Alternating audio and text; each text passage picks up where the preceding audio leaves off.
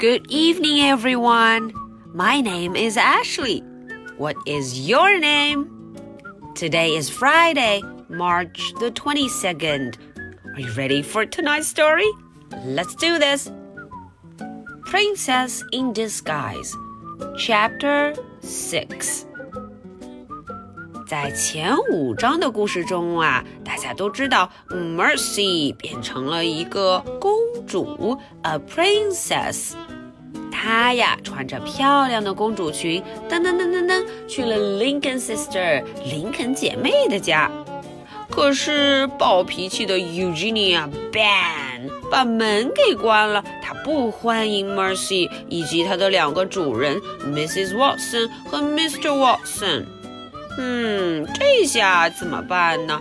吃了个闭门羹，他们会不会就掉头走了呢？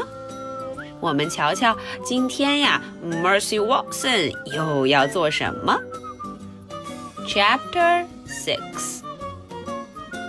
Eugenia seems upset, said Mr. Watson. 嗯，Mr. Watson 说，哦，Eugenia 看起来有点不高兴，upset，不高兴。upset? Yes, said Mrs. Watson. She does. 哦，Mrs. Watson 也发现了，她说：“对，好像是这么回事。Eugenia 不太高兴了，upset，嗯，不高兴了呢。” Mercy's stomach growled. 呃哦，Mercy 的肚皮咕噜响了起来。Where are the treats? Where is the toast? She wondered. 啊，到底我要的糖果，我要的吐司面包在哪儿呢？Treats, toast, where are they？嗯，跑到哪儿去了呢？哦，这时候大家看图片上，诶，是谁在门旁边？Oh, hello, baby Lincoln.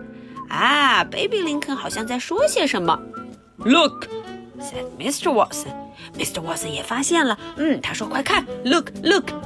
I think that baby is trying to tell us something.”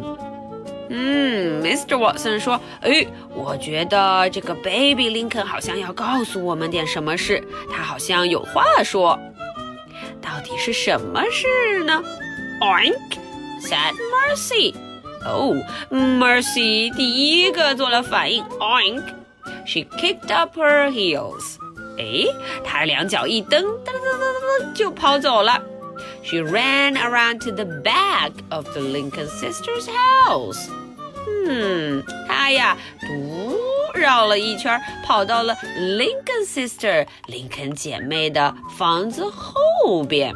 Back of the house，房子后面。Back of the house. Follow the princess, said Mr. Watson. 嗯，Mr. Watson 大声地说：“哦，我们得赶紧跟上这个小公主呢！Follow that princess!” Okay, so that is the end for chapter six. Hmm, are you ready for my two questions?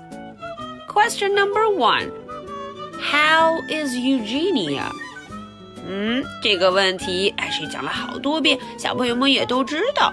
Eugenia 今天心情如何呀？她看见 Mercy 是怎么个感受呢？How is Eugenia? Question number two. What is Baby Lincoln trying to say? 啊，到底 Baby Lincoln 想要说什么呢？ 他用手指头点点，好像有话要说。小朋友们猜猜看，Baby Lincoln 要讲什么话呢？Alright, so this is the story for Friday, March the 22nd. My name is Ashley.